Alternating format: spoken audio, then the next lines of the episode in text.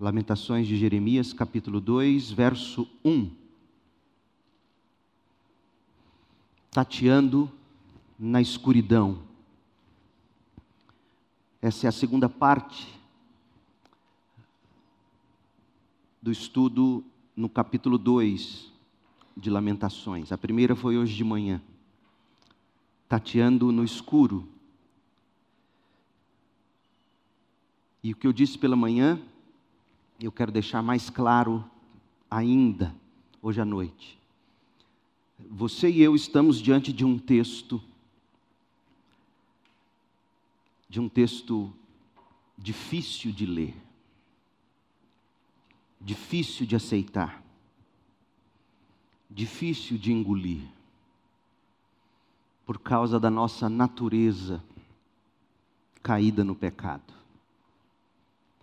Afinal, quem começaria dizendo o que está dito aqui no verso 1? Lamentações 2:1. Em sua ira, o Senhor Deus cobriu com uma sombra a bela Sião. Em sua ira, o Senhor cobriu com uma sombra a bela Sião. Esta é a palavra do Senhor. Star Wars, ou Guerra nas Estrelas, popularizou um conceito que na série George Lucas, seu criador, chamou de o lado sombrio da força. Em síntese, esse lado sombrio ou negro da força era o instrumento principal dos lordes Sith e o inimigo maior da ordem Jedi.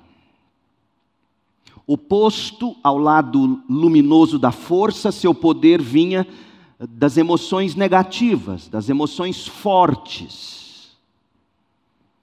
Era associado com morte, destruição. Pois bem, nós estamos emprestando de Star Wars esse conceito para melhor compreensão de Lamentações 2. E para melhor compreensão, de fato, de, de, tantos e tantos outros textos dessa mesma natureza, entre aspas, sombria no Antigo Testamento. Nós estamos falando do lado sombrio da vontade de Deus. O lado sombrio da vontade de Deus. Veja, eu não estou dizendo que exista maldade no ser de Deus. Absolutamente não. Não há maldade na essência de Deus. Não há em Deus emoções negativas. Com efeito, não há em Deus pecado, trevas ou escuridão. Tiago 1,17 diz que Deus é o Pai das luzes, em quem não pode existir variação ou sombra de mudança. Portanto, tudo o que há em Deus, incluindo suas emoções, é santo, puro, forte e bom. A questão é que alguns dos atributos de Deus, algumas de suas qualidades essenciais, algumas de suas emoções afloradas, por assim dizer, nos parecem sombrias, nos parecem escuras. Aliás, gente, foi, foi o próprio Deus quem usou essa expressão, Lamentações 2:1. Em sua ira, o Senhor cobriu com uma sombra, uma nuvem escura, a bela Sião. O que significa dizer que a ira de Deus, a ira santa e justa de Deus, a nós, humanos, parece sombrio. E é, posto que nos cobre com a merecida sentença, o merecido castigo pelos nossos pecados. Compreender esse lado sombrio da vontade de Deus, esse lado que a nós parece sombrio, que a nós parece tenebroso, é essencial para que se compreenda a pessoa de Deus, o Senhor, para que se compreenda o Deus e Pai de nosso Senhor Jesus Cristo, para que se compreenda a obra de Cristo na cruz. Porque se eu e você não entendermos esse lado, entre aspas, sombrio da vontade de Deus, o que vai restar é apenas a imagem de um Deus sentimental. De fato, o que vai restar é a imagem de um ídolo que você chamará de Deus. Deus é sim gracioso, Deus é misericordioso, Deus é compassivo, paciente. Deus é amor. Mas Deus também é santo, soberano e justo. E a santidade de Deus move Deus a agir com ira, com justiça, em face da menor manifestação do pecado. Portanto, quando pairar a nuvem negra da ira, despejada com justiça da parte de Deus sobre nós e os nossos pecados, a gente vai precisar saber como lamentar e não murmurar. Essa linguagem da lamentação é o que nos está ensinando Jeremias por meio de suas lamentações. Mas eu sei que o que eu estou dizendo não enche igreja hoje em dia. Alguém pode estar se perguntando: Poxa, pastor, eu saí de casa para ouvir o Senhor falar de ira de Deus, de justiça, justiça divina. Pastor, por que falar disso? Por que falar de pecado? Por que falar de ira? Por que falar de justiça? Eu vou te dizer com todo carinho: se você se admira desse modo, com, com este tema, pecado, ira, justiça. Se você se, se admira mesmo de, de nós estarmos falando disso, eu, eu te digo com toda certeza, você deve ser de outro planeta. Olha ao seu redor. Todas as desgraças, das pequenas às grandes, das pessoais às globais, das desgraças emocionais às naturais. Todas as desgraças são fruto do pecado que arrasou com o mundo e nos deixou sob a justa condenação de Deus.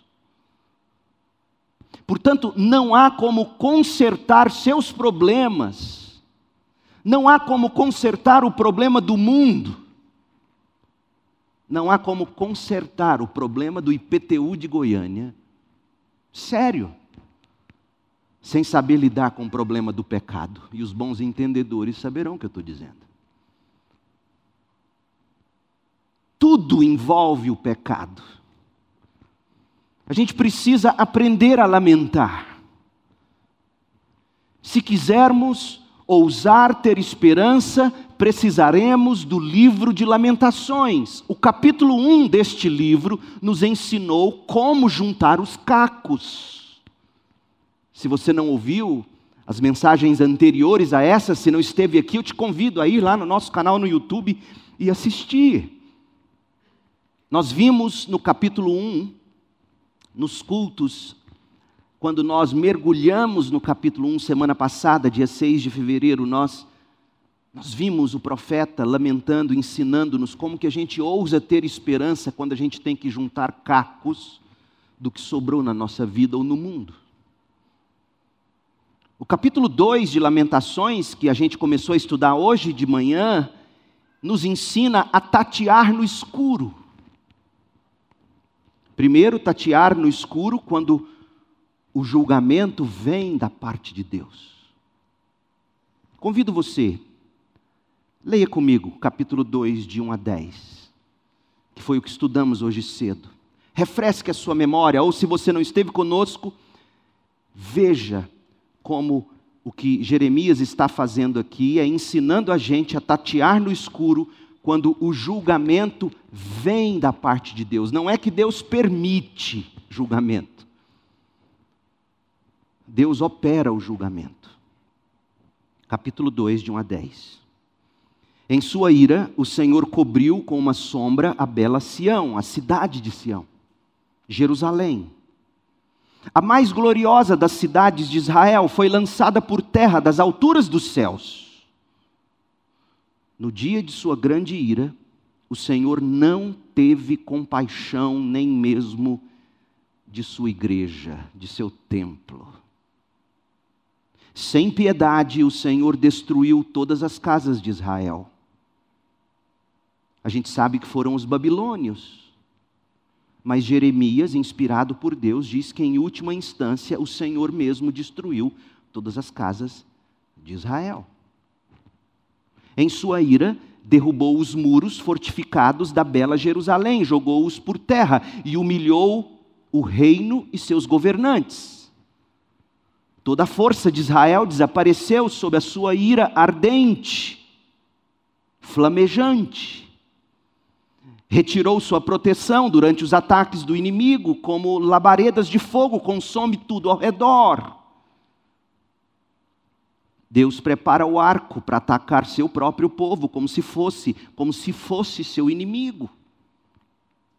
Usa contra eles, Deus usa contra o seu povo sua própria força para matar os melhores jovens. Derrama como fogo sua fúria sobre a tenda da bela Sião. Sim, o Senhor derrotou Israel como se fosse seu inimigo, destruiu seus palácios e demoliu suas fortalezas, trouxe tristeza e choro sem fim sobre a bela Jerusalém. Derrubou com violência seu templo, como uma cabana num jardim. O Senhor fez cair no esquecimento as festas sagradas e os sábados. Reis e sacerdotes caíram juntos diante de sua ira ardente. O Senhor rejeitou seu altar e desprezou seu santuário. Entregou os palácios de Jerusalém a seus inimigos. No templo do Senhor gritam como se fosse um dia de celebração. O Senhor se decidiu a derrubar os muros da bela Sião. O Senhor traçou planos detalhados para sua destruição e fez o que planejou. Deus não apenas permitiu, Deus fez o que ele planejou. Por isso as fortificações e os muros caíram diante dele. E os portões de Jerusalém afundaram na terra, ele despedaçou suas trancas. Seu rei e seus príncipes foram exilados entre as nações, sua lei deixou de existir. Seus profetas não recebem mais visões do Senhor, os líderes da bela Jerusalém sentam-se no chão em silêncio, vestem-se de pano de saco e jogam pó sobre a cabeça. As moças de Jerusalém abaixam a cabeça envergonhadas. Pastor, por que, que Deus inspira um texto assim, tão cruel? Deixa eu te dizer por que, que esse texto está na Bíblia. Para você não se esquecer de duas coisas, pelo menos. Primeiro, Deus é soberano. Segundo, Deus é santo. Deus prometeu que faria isso se o povo não ouvisse sua lei, se não convertesse dos seus maus caminhos. Deus pregou isso a esse povo durante anos através dos profetas. E esse povo, todo dia acordava vendo o sol brilhar e tinha como garantido que nada mudaria. Que a pregação dos profetas era apenas discurso de religiosos. E vem o julgamento da parte de Deus e cai desse modo cruel sobre Jerusalém para ensinar ainda hoje que Deus pune o pecado. Deus é santo, Deus é soberano. Então, a gente tem que ousar ter esperança, lembrando de que Deus é soberano, porque sabendo de que Deus é soberano, de que Deus governa e todas as coisas através da sua santa providência, isso traz âncora para o seu coração. Estabilidade. Quem está no controle não é a Babilônia, é Deus. Apesar de que quem estava sendo atacado até poderia pensar: a Babilônia está nos destruindo, e Deus diz: não, eu estou no controle. Quem está no controle não é China, não é presidente de país algum, é Deus. Ele é soberano. E ele é santo e não tolera o pecado. Mas segundo, tateando no escuro quando o julgamento nos atinge pessoalmente. O versículo 11, 12 e 13. A segunda parte de Lamentações 2, você observa que o foco muda. O foco muda dos detalhes da destruição da cidade, da destruição do templo, muda para a profunda dor que o povo de Deus estava individualmente, na pessoa do profeta Jeremias, enfrentando. Jerusalém experimentou a ira de um Deus santo que não apenas devastou a sociedade civil, o texto diz, nós lemos, humilhou o reino humilhou a soberania da nação, humilhou os governantes, destruiu os governantes, destronou o rei, colocou um rei segundo seu próprio interesse. Deus não apenas devastou a sociedade civil, e é bom que você se lembre disso. Deus é quem coloca e quem remove reis. Deus destruiu a adoração religiosa daquele povo. Você leu o texto, você viu o texto dizendo que não existia mais sequer a lei, não existia a Bíblia para reger o dia a dia do povo de Israel. E você viu até o verso 10 que Deus deixou grande tristeza no coração daquela gente. As moças, as mulheres jovens, estão envergonhadas, no verso 10, estão envergonhadas.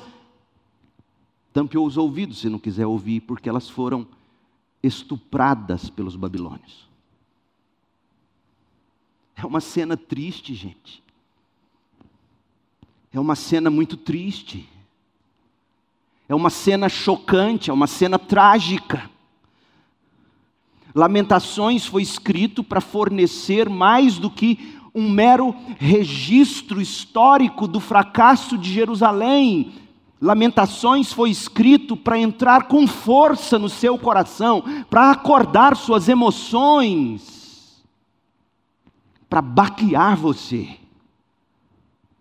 Lamentações foi escrito para que você seja advertido não só com a cabeça, é para você ler esse texto e e, e suas emoções literalmente cozinharem aí dentro de você. Meu Deus, que isso? É chocante o que a gente leu. Se você não sentiu chocante, você não, não ouviu, você não entendeu. É chocante o que a gente está lendo. E Deus quer chacoalhar você e a mim. Olha o que isso causou em Jeremias pessoalmente. Ele toma toda essa tragédia para si. Ele começa a tatear no escuro, porque o julgamento também o atingiu pessoalmente. Isso é importante para você. Porque quando Deus julga seu próprio povo, quando Deus julga uma nação, ele não poupa nem os justos. Jeremias era justo.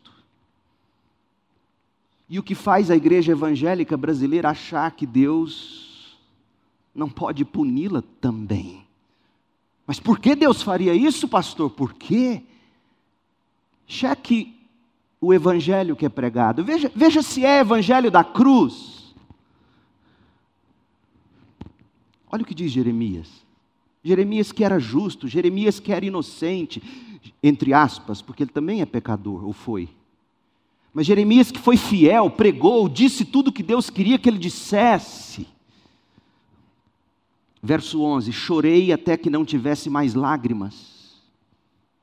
Meu coração está aflito, meu espírito se derrama de angústia quando eu vejo a calamidade de meu povo. Prepare, a cena, a cena é feia. Crianças pequenas e bebês desfalecem e morrem nas ruas clamam as mães: estamos com fome, estamos com sede. Imagina você, mãe, pai, seu filho gritando e dizendo: quero água, quero leite, estou com fome, estou com sede. Você não tem para dar. Desfalecem nas ruas como o guerreiro ferido na batalha, lutam para respirar e morrem lentamente nos braços maternos.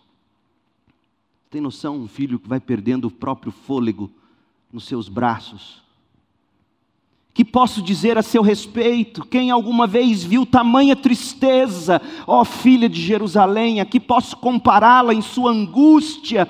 Ó filha virgem de Sião, como posso consolá-la? Sua ferida é mais profunda que o mar, quem pode curá-la? Meu Deus, se essas cenas fossem colocadas em vídeo, poucos de nós seríamos capazes de assisti-las até o final, e certamente nós não contemplaríamos isso aqui sem lágrimas, a não ser que você fosse um psicopata.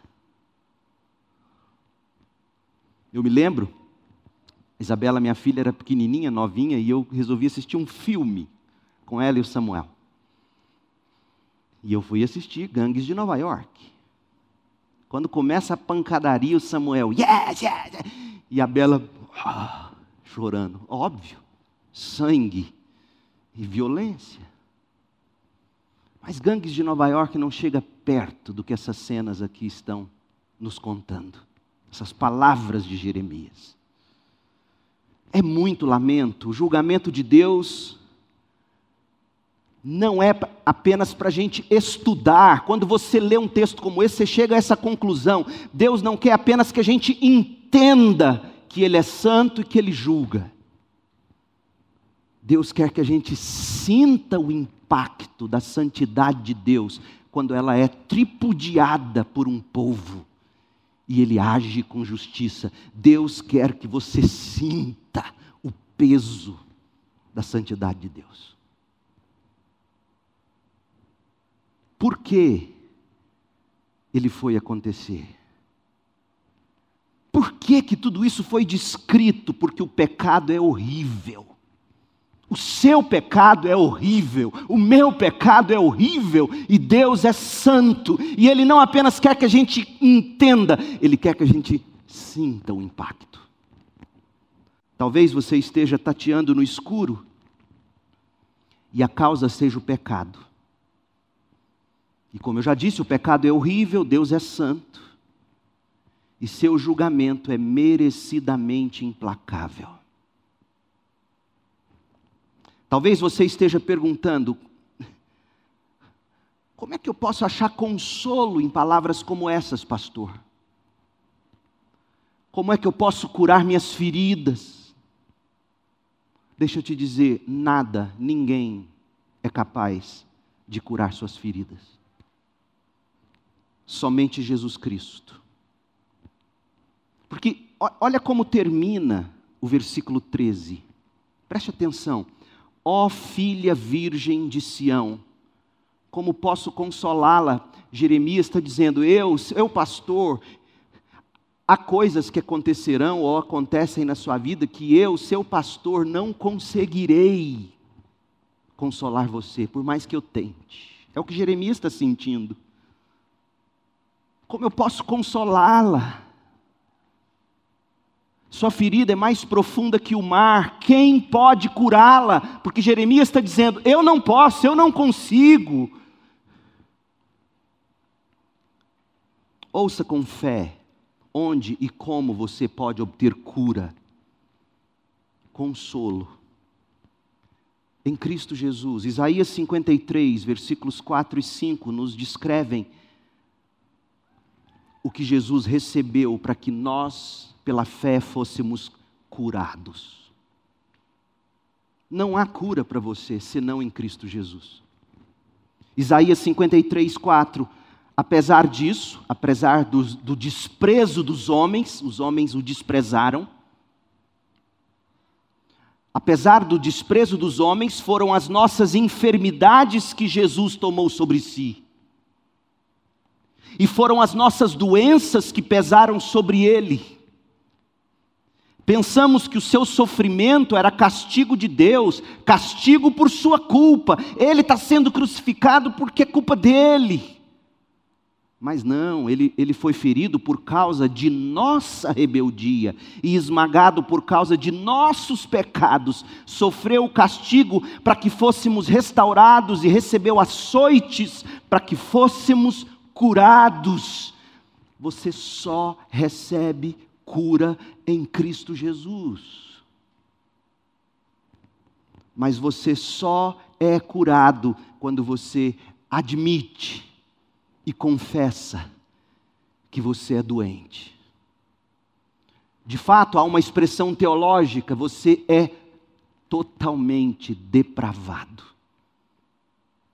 Tudo que há em nós, em nosso estado natural, deseja a nossa autoglorificação.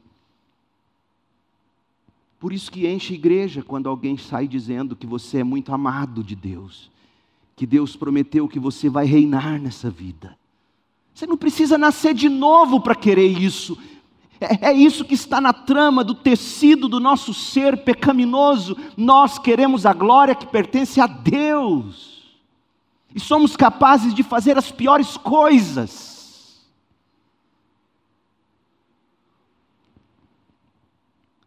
Onde encontrar cura?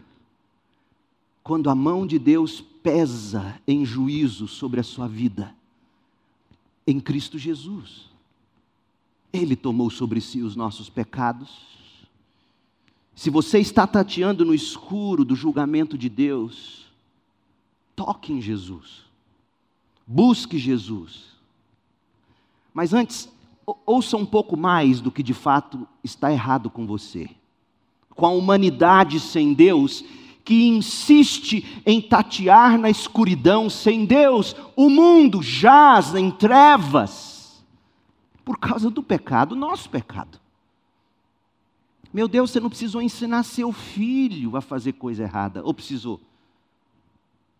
E tem gente que ainda vê aquele bebezinho lá na, no bercinho da maternidade e fala: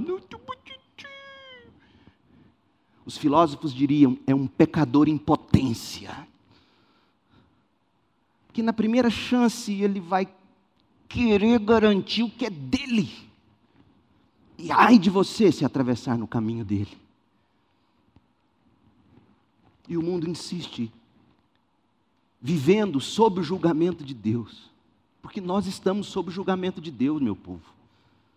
Eu disse isso hoje de manhã, ampassando no final da mensagem. Nós estamos sob o julgamento de Deus, as taças da ira de Deus estão sendo derramadas. E a gente insiste em achar que o maior problema é quando a gente tomar a milésima dose da vacina, e aí sim as coisas vão voltar ao normal. Não vão. Já tem a Omicron, já tem a Decepticron, já tem. E aí vai. E você está achando que o seu maior problema é a China, é a nova ordem mundial. O diabo é mestre em nos enganar. Seu maior pecado, seu maior problema, meu maior problema é o nosso pecado, é a ira de Deus que pesa sobre nós, porque Jesus foi quem disse: o mundo já está condenado. Você tem que acreditar nisso. Do contrário, você não vai saber resolver os seus problemas. Jesus não veio condenar o mundo porque o mundo já está condenado. Nós nascemos sob condenação.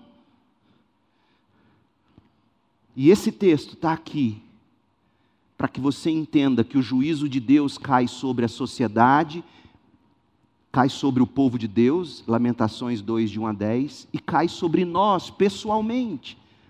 Lamentações 2, de 11 a 13, como o profeta está lamentando, e o profeta está impotente, ele não consegue fazer nada para ajudar aquele povo a parar de chorar.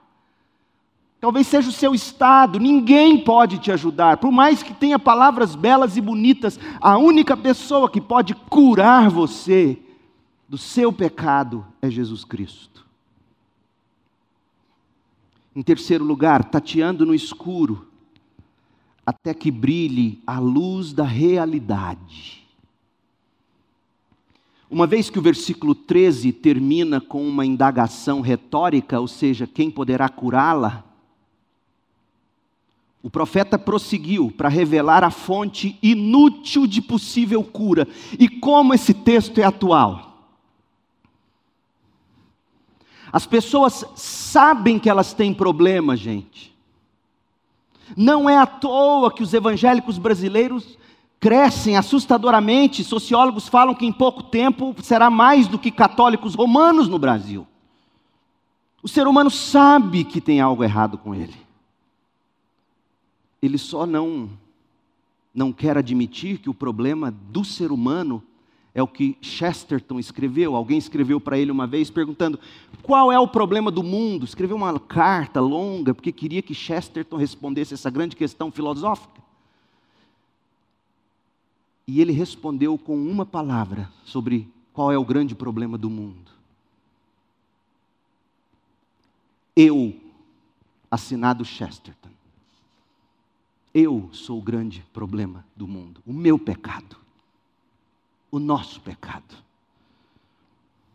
O mundo sabe que tem algo errado. E aí eles, eles afluem para as igrejas em busca de ouvir algum evangelho, alguma boa notícia, e o mundo acha que o que está errado é que eles precisam ser mais bem afirmados pelos outros.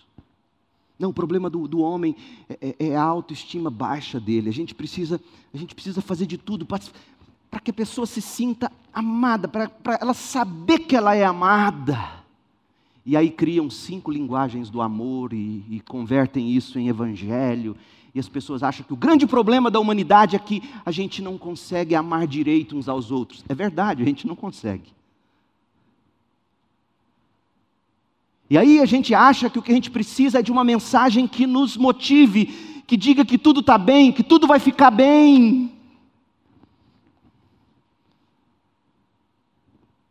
Será mesmo? Você sabia que o que levou Israel para essa condição foram os falsos profetas? Olha, olha o que Jeremias vai dizer trazendo luz à realidade. Porque veja, a cura começa quando o seu médico faz o diagnóstico certo. Sem diagnóstico certo, você morre.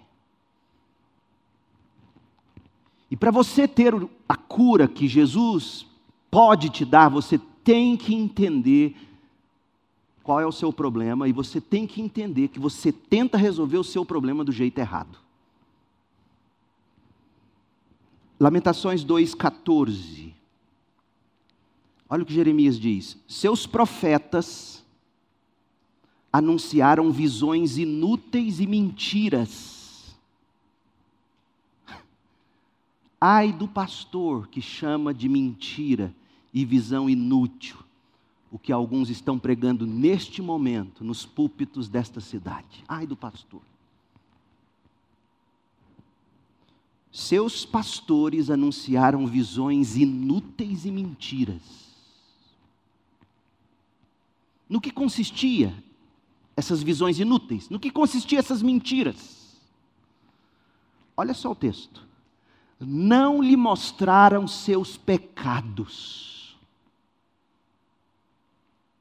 Não ouça o pregador que não expõe o seu pecado, é profeta da mentira. não lhe mostraram seus pecados para salvá-la do exílio. Em vez disso, anunciaram mensagens enganosas e a encheram, encheram a cidade de falsa esperança. Ô oh, meu povo! Um desses falsos profetas foi um sujeito chamado Ananias. Quer saber o que ele pregava? Jeremias 28. Jeremias 28, de 1 a 4. Olha o que esse sujeito pregava. Olha quem são os falsos pastores, os falsos mestres, que pregam visões inúteis e mentiras, homens que não revelam o pecado, que vivem anunciando mensagens enganosas e enchendo você de falsa esperança. Jeremias 28, 1. Naquele mesmo ano, o quarto ano do reinado de Zedequias, rei de Judá, no mês de agosto, Ananias é o tal profeta, filho de Azur, um profeta de Gibeon, se dirigiu a mim publicamente, Jeremias, se dirigiu a Jeremias no templo, diante de todos os sacerdotes do povo, e disse a mim, e disse a mim, Jeremias: Assim diz o Senhor dos exércitos, o Deus de Israel: removerei do seu pescoço o jugo do rei da Babilônia. Dentro de dois anos trarei de volta todos os objetos preciosos do templo que o rei Nabucodonosor levou para a Babilônia. Também trarei de volta Joaquim, filho de Jeoaquim, rei de Judá, e todos os outros exilados de Judá levados para a Babilônia. Certamente quebrarei o jugo que o rei da Babilônia colocou sobre seu pescoço. Eu, Senhor, falei. Você consegue ouvir pastores pregando nesse mesmo tom? Assim diz o Senhor: restituirei sua herança, trarei de volta os anos, os sonhos perdidos. Eu não sei nem fazer isso, graças a Deus. Você consegue ouvir?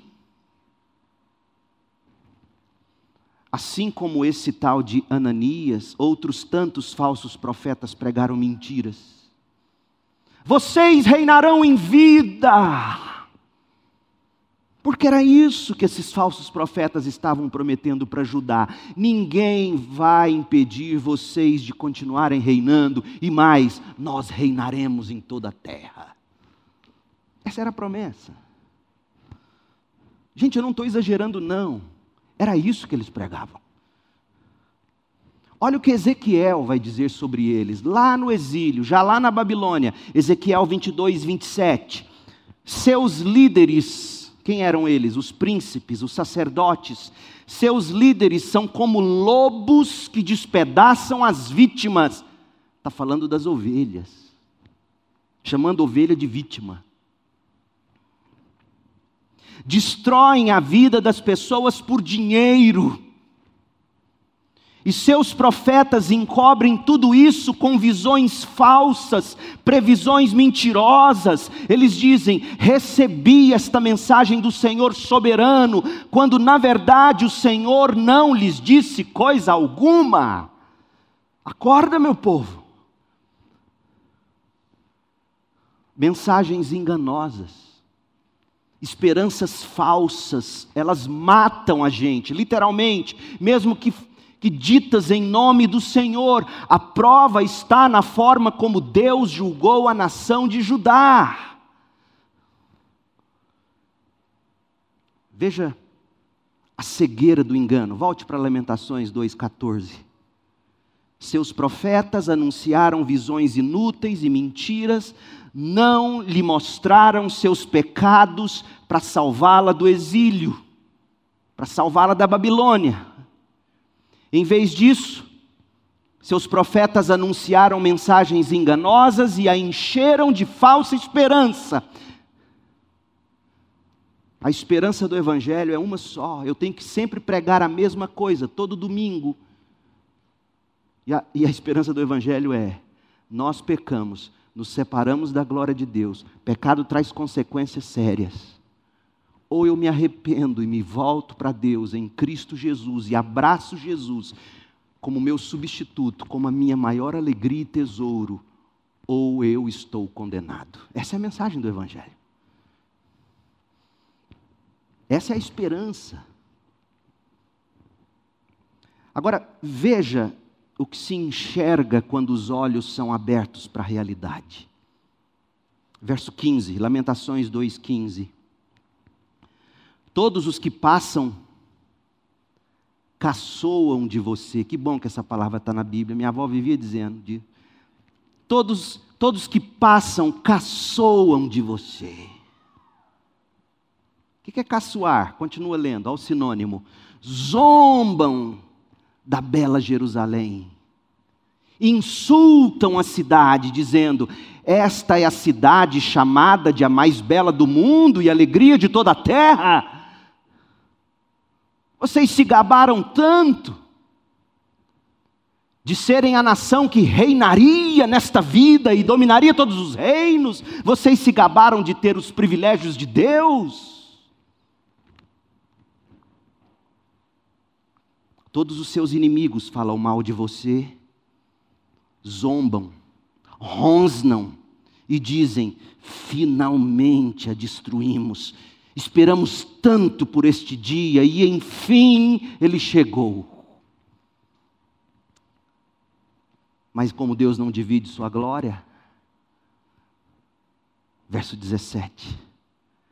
Jeremias diz: Mas não foi a Babilônia que fez tudo isso.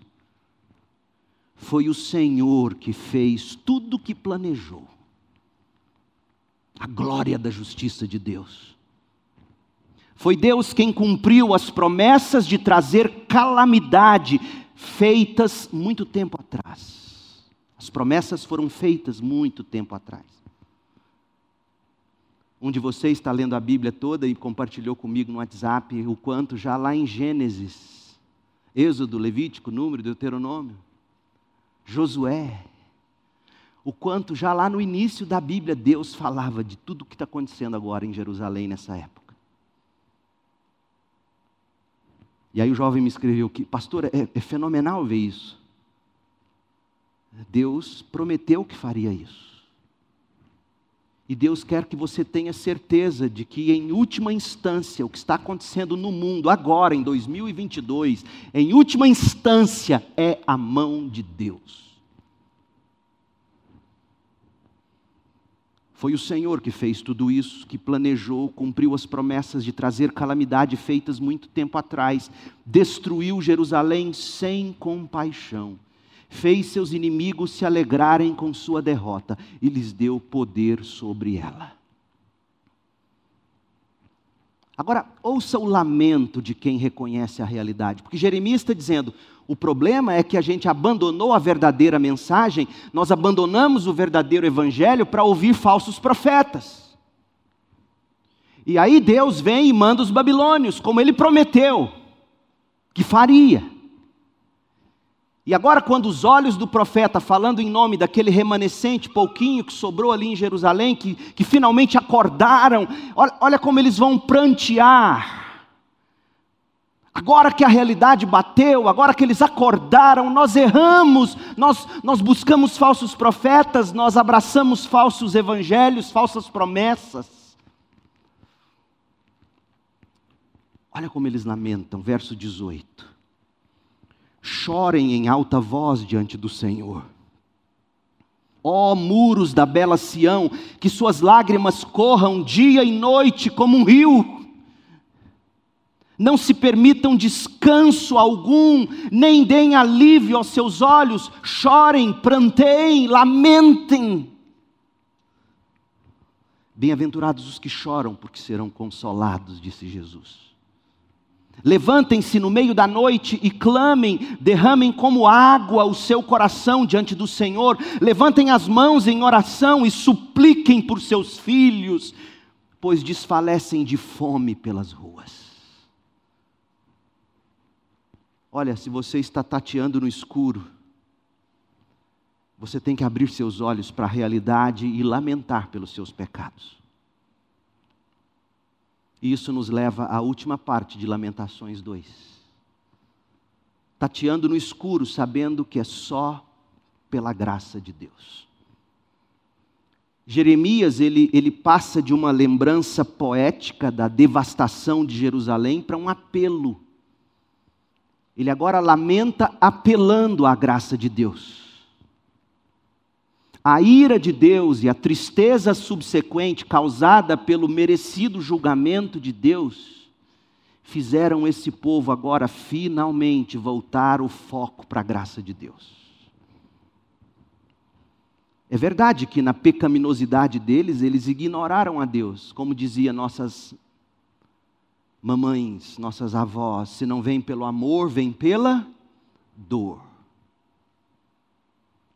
Agora, porém, após a ira despejada sobre eles, a ira do julgamento de Deus, Deus finalmente tinha os ouvidos e o coração daquele povo.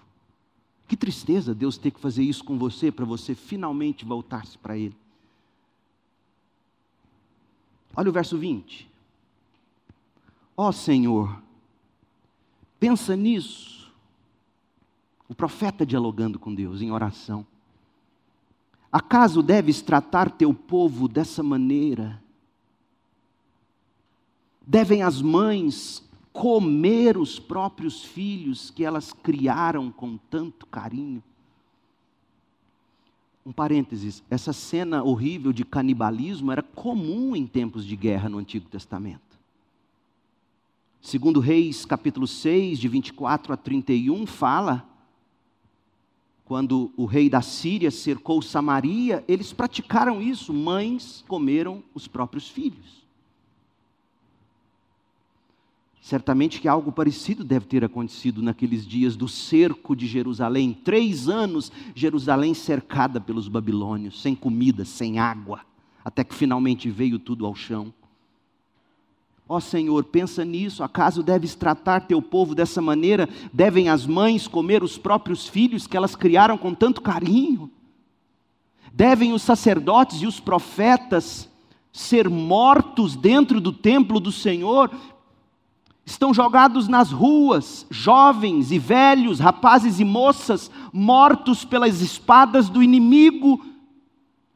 Tu os matastes em tua ira e os massacraste sem piedade. Convocaste terrores de todos os lados, como se os chamasses para uma ocasião solene, solene, no dia da ira do Senhor. Ninguém escapou nem sobreviveu. Os filhos que levei em meus braços e criei, o inimigo destruiu. E assim termina o capítulo 2. O povo estava despedaçado. Eles tateavam no escuro, eles ansiavam que Deus ouvisse os seus lamentos. As perdas, a dor, a pressão do momento pelo julgamento de Deus os haviam despertado agora para a situação. E a situação é essa que eles se recusavam em admitir no passado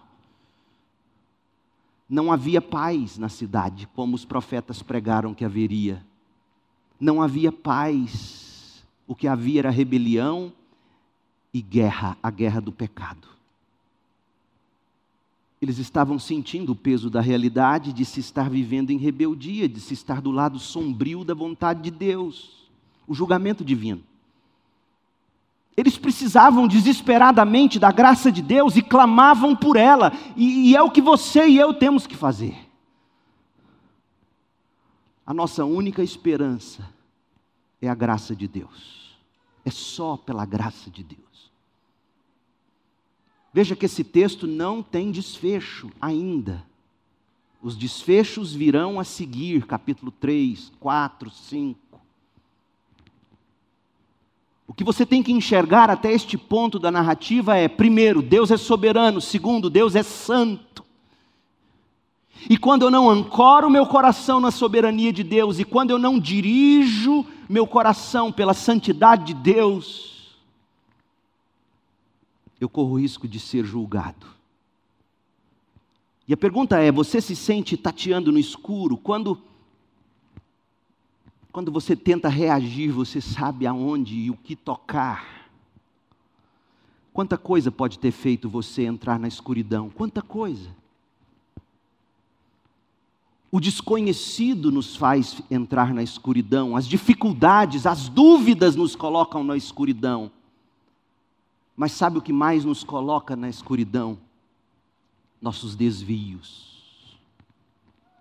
o desconhecido é difícil e tenebroso, as dificuldades são tenebrosas, as dúvidas são tenebrosas, mas os nossos desvios são que mais nos levam para os becos escuros do julgamento de Deus. Você viver insistindo em se rebelar contra Deus, contra a palavra de Deus, é suicídio. Porque Deus é santo e nós, pecadores, sua ira é justa e a nuvem negra do seu julgamento sobre mim, sobre você, é sempre merecido. Agora, eu falei tanto da ira de Deus. Sabe por que, que a gente tem dificuldade em aceitar a ira de Deus? Porque a gente concebe a ira de Deus como um desejo de retaliação, de vingança, por um dano, uma injúria contra nós. E com a ira, sejamos honestos, com a ira vem a nossa ideia de explosão, de irracionalidade para vingança. Ora, a ira de Deus nunca é assim. Deus é santo. E a santidade de Deus define também, inclusive, como se aflora a ira de Deus. A ira de Deus nunca é explosiva como nós explodimos, inconsequentemente, irracionalmente. A ira de Deus não é uma força ou uma paixão cega, descontrolada, como a ira dos homens. Sabe o que é a ira de Deus? A ira de Deus é a aversão dele ao pecado. A ira de Deus é uma ação de Deus para refrear o pecado. Por isso que Paulo vai dizer: irai-vos e não pequeis. Irai-vos, ajam para refrear o pecado, mas não façam isso pecando. A ira de Deus é para restringir a ação do pecado. A ira de Deus não é uma força, não é uma paixão descontrolada que cega Deus, que faz Deus agir como a gente age inconsequentemente. Até na ira, Deus tem compaixão. Salmo 77, 9. Deus, Deus se esqueceu de ser bondoso. Em sua ira, Deus fechou a porta para compaixão? É uma pergunta retórica e a resposta que o salmista quer que a gente dê é a seguinte: não, mesmo na ira Deus é bom, mesmo na ira Deus é compassivo. Como pode ser isso? Como pode um ser como Deus agir em ira sendo bom, sendo compassivo? Apenas se você compreender que a ira de Deus é o meio de Deus refrear o pecado. Isso é bom. Isso é bom. Entra um, um, assassino dentro da sua casa e vai direto nos seus filhos, na sua esposa, e você age de um modo a refrear aquela ação maligna. Deus age para refrear o pecado, por isso que mesmo em ira, Deus não se esquece de ser bondoso, mesmo em ira, Deus não se esquece de ser compassivo. Irai-vos, mas não pequeis. Lactâncio, olha que nome bonito para o seu nenê. Lactâncio. Um dos primeiros autores do cristianismo, depois dos apóstolos. Lactâncio. Bonito esse nome. Ele escreveu, olha o que ele escreveu. Você vai querer pôr um nome desse no seu neto, no seu filho. Olha o que Lactâncio escreveu: aquele que ama o bem, por isso mesmo odeia o mal. E quem não odeia o mal não ama o bem. Porque o amor ao bem surge diretamente do ódio ao mal, e o ódio ao mal surge diretamente do amor ao bem. Ninguém pode amar a vida sem abominar a morte, e ninguém pode ter apetite pela luz sem antipatia pela escuridão. Lactâncio. A ira de Deus, portanto, é o modo de Deus colocar fim na indiferença ao pecado. Deus não pode, Deus não permanecerá neutro e imparcial na presença do pecado contínuo.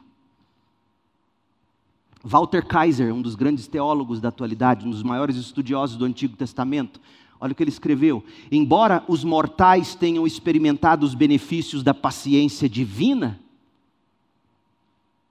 paciência essa que não deve ser confundida com apatia ou completa indiferença, a restrição que Deus impõe a nós e ao mal deverá finalmente ceder à ira quando nos recusarmos a consertar nossos caminhos e ações.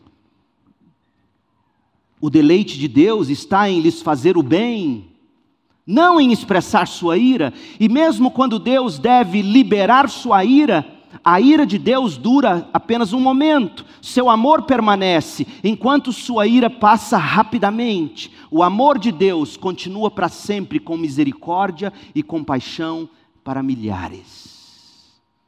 A ira de Deus é a maneira de Deus refrear o pecado. A próxima vez que você sentir que Deus está irado com você, você, pecador, lembre-se, é o jeito bondoso de Deus refrear o pecado na sua vida. É por isso que não podemos perder de vistas o consolo da lamentação de Jeremias em Lamentações 2. Como assim? Pensa comigo, use um pouco a lógica que Deus te deu. Deus te deu um cérebro para muito mais do que ficar no rios aí do Instagram, amém? Então pensa, ou oh, pensa agora. Se Deus se demonstrou verdadeiro e fiel, quando ele prometeu que julgaria Israel. Porque é isso que Jeremias nos mostrou e nós lemos. Deus só cumpriu o que ele prometeu que faria. Se Deus se demonstrou verdadeiro e fiel à promessa de julgamento, Deus também não seria confiável no reverso desses julgamentos? Deus que tem prazer em fazer o bem aos seus? É óbvio que sim. Como é que você confiaria num Deus que disse que puniria e nunca puniu? Pensa, gente, acorda. Como é que você poderia confiar num Deus que prometeu punição se não houvesse arrependimento e mudança? É como aquele pai que promete a surra e nunca dá no filho a surra. Ninguém confia mais nisso, nem o filho confia mais no pai que fala: não, não. Ontem no shopping eu, eu fui ali ver uns negócios, uma calça para mulher, para filha. De vez em quando você tem que comprar umas calças para elas. Depois eu vou contar como é que eu comecei a namorar com a Cris. Achei ela na rodoviária. Eu estava lá no shopping e tinha um cara com um menino. E o menino esparramado na loja. E rolava. Parecia o Homem-Aranha. E esse menino fazia folia. E esse pai, levanta, meu bem. Papai não vai te dar o sorvete. Moço do céu. Quem merecia apanhar? Papai. Mas imagina um pastor dando a surra num homem, até porque ele era maior do que eu, estuda as câmeras no flamboyant, maluquice. E Deus ficaria assim. Se você ia confiar em Deus, de que Deus faz o bem, se Deus ficasse a vida inteira dizendo, faz isso não, papai não vai te abençoar. Ah, me dá um tempo. Ninguém acredita num pai assim, ninguém acreditaria num Deus assim. Mas o Deus que prometeu julgamento e julgou, esse Deus também prometeu reverter o mal em bem. Será que esse mesmo Deus não traria suas bênçãos sobre o seu povo? Se esse povo se voltasse para Ele com arrependimento, lamento e fé, e a resposta é: claro que sim. O Senhor, o Senhor de seu povo, era o único que poderia ajudar e pode nos ajudar e pode te ajudar. A ira de Deus é uma realidade porque Deus é santo e não tolera o pecado.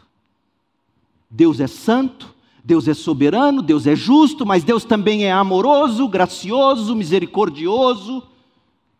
Mas como é que se reconcilia essas duas coisas? Amor barra graça com ira barra justiça em Cristo. Gálatas 3,13: Cristo nos resgatou da maldição pronunciada pela lei, tomando sobre si a maldição por nossas ofensas. Pois as Escrituras dizem: Maldito todo aquele que é pendurado num madeiro. Cristo recebe sobre si a ira de Deus pelo pecado, a pena pelo meu e pelo seu pecado, se você nele crer. E assim Deus permaneceu justo, porque Ele não é do tipo que promete e não cumpre mas Deus também abriu um caminho de graça. Receba Jesus como sacrifício substituto e você terá o perdão. Segundo os Coríntios 5, 21, pois Deus fez de Cristo, aquele que nunca pecou, a oferta por nosso pecado, para que por meio de Cristo fôssemos declarados justos diante de Deus. Jesus tomou sobre si a maldição que não era dele, Deus se fez oferta pelo pecado que também não era dele. O Pai crucificou o próprio Filho para que os pecados daquele ou daquela que creem sejam propiciados, expiados, perdoados. Jesus teve uma morte horrível por causa do significado da santidade de Deus. A capacidade de ser perdoado por um Deus santo depende diretamente de um sacrifício suficiente. E assim foi o sacrifício de Jesus, e Deus se fez justo e justificador lá na cruz do Calvário. É na crucificação de Jesus que nós temos tanto a graça, o amor, a misericórdia, como também nós temos a santidade, a ira e a justiça do mesmo Deus. Nós temos uma imagem clara da beleza da graça de Deus na cruz de Jesus, mas nós temos também e temos que sentir o peso da justiça e da santidade de Deus. É inadmissível a gente olhar para a cruz e não ver a santidade de Deus. É inadmissível a gente olhar para a cruz e não ver a graça de Deus. Quão santo é Deus para você, quão justo Ele é, quão preciosa é a glória de Deus. Deus é tão santo, tão justo, tão glorioso, que Ele despejou julgamento sobre o seu próprio povo e derramou sua ira sobre o seu próprio filho. Ele fez propiciação pelos nossos pecados. Receba Jesus hoje à noite. Se você ainda não é crente, se você não é discípulo de Jesus, pode ser que esta mensagem e o peso da visão do julgamento de Deus estejam neste momento chamando você à seriedade do pecado, à realidade da santidade de Deus. E a necessidade que você tem de abraçar Jesus como o Cordeiro de Deus que morreu no lugar daqueles que creem. Jerusalém, Lamentações capítulo 2 estão na Bíblia para dizer para você: Deus é santo e Ele pune o pecado. Mas digamos que você já seja cristão, discípulo de Jesus. E talvez você esteja tateando no escuro da disciplina de Deus.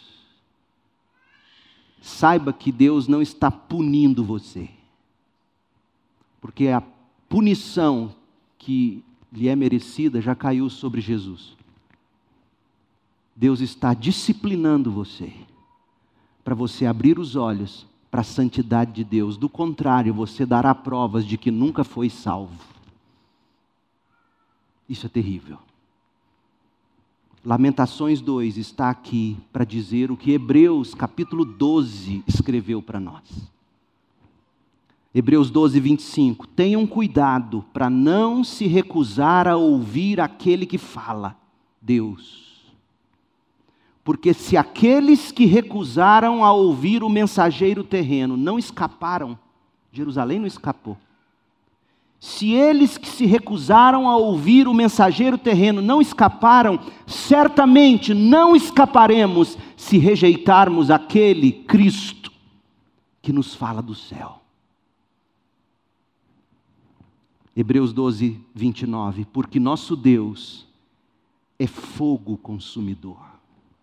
Saia do escuro, acenda a luz, venha para Jesus com fé. Arrependa do seu pecado, creia para a sua salvação, crente, abra os olhos. Não tome como garantida a sua salvação se a sua vida não condiz com o Evangelho na escuridão do justo julgamento de Deus, arde a ira de Deus, a ira da santidade de Deus. Que de um lado consome os ímpios, impenitentes, mas do outro, essa ira da santidade de Deus ilumina os olhos para que se enxergue a santidade de Deus, a depravação do seu coração e a solução de Deus para o problema do pecado. Essa tocha que queima inflamada em Lamentações 2, é para você ver que Deus é santo e justo. E mesmo agindo em ira, é compassivo. Olhe para a cruz e veja isso. Ancore o seu coração na soberania de Deus e guie a sua visão pela santidade de Deus. Ouse ter esperança, tateando na escuridão toque em Jesus, faça dele a luz da sua vida. Oremos.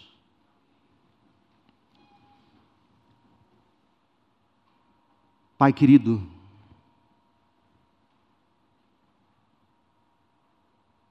o Senhor mesmo inspirou estas palavras. Foi o Senhor quem inspirou Jeremias. Foi o Senhor mesmo que garantiu que essas palavras ficassem registradas. Foi o Senhor que garantiu a preservação deste livro. Foi o Senhor mesmo quem nos entregou este capítulo que hoje estudamos. Ó Deus, que o Senhor revele a santidade do Senhor em tudo isso para nós a soberania, a justiça, a ira, que são as emoções do Senhor agindo para restringir o pecado. A criação toda, diz Paulo, está gemendo, porque o Senhor mesmo sujeitou todas as coisas à sua própria ira que se manifesta do céu, como diz Paulo em Romanos 1,18. E assim o Senhor fez, restringindo o pecado para que haja tempo para alguns de nós se arrepender e crer para a salvação. Ó Deus, a solução, a cura, está no arrependimento e na fé que nos salvam em Cristo Jesus. E essa mesma fé nos santifica e gera e produz novos homens, novas mulheres que agirão em justiça e promoverão a paz do Evangelho. Ó oh Deus, opere salvação hoje à noite através desta palavra. Gere vida. Gere compromisso gere arrependimento e fé. Não nos deixe ir para casa sem a consciência do quanto o Senhor é santo, e soberano, e justo, e bom, e compassivo, e misericordioso. Mas não nos deixe esquecer de que graça e misericórdia servem à sua santidade. Ó oh Deus nós oramos agradecidos pelo que temos e pelo que ainda teremos em Cristo Jesus.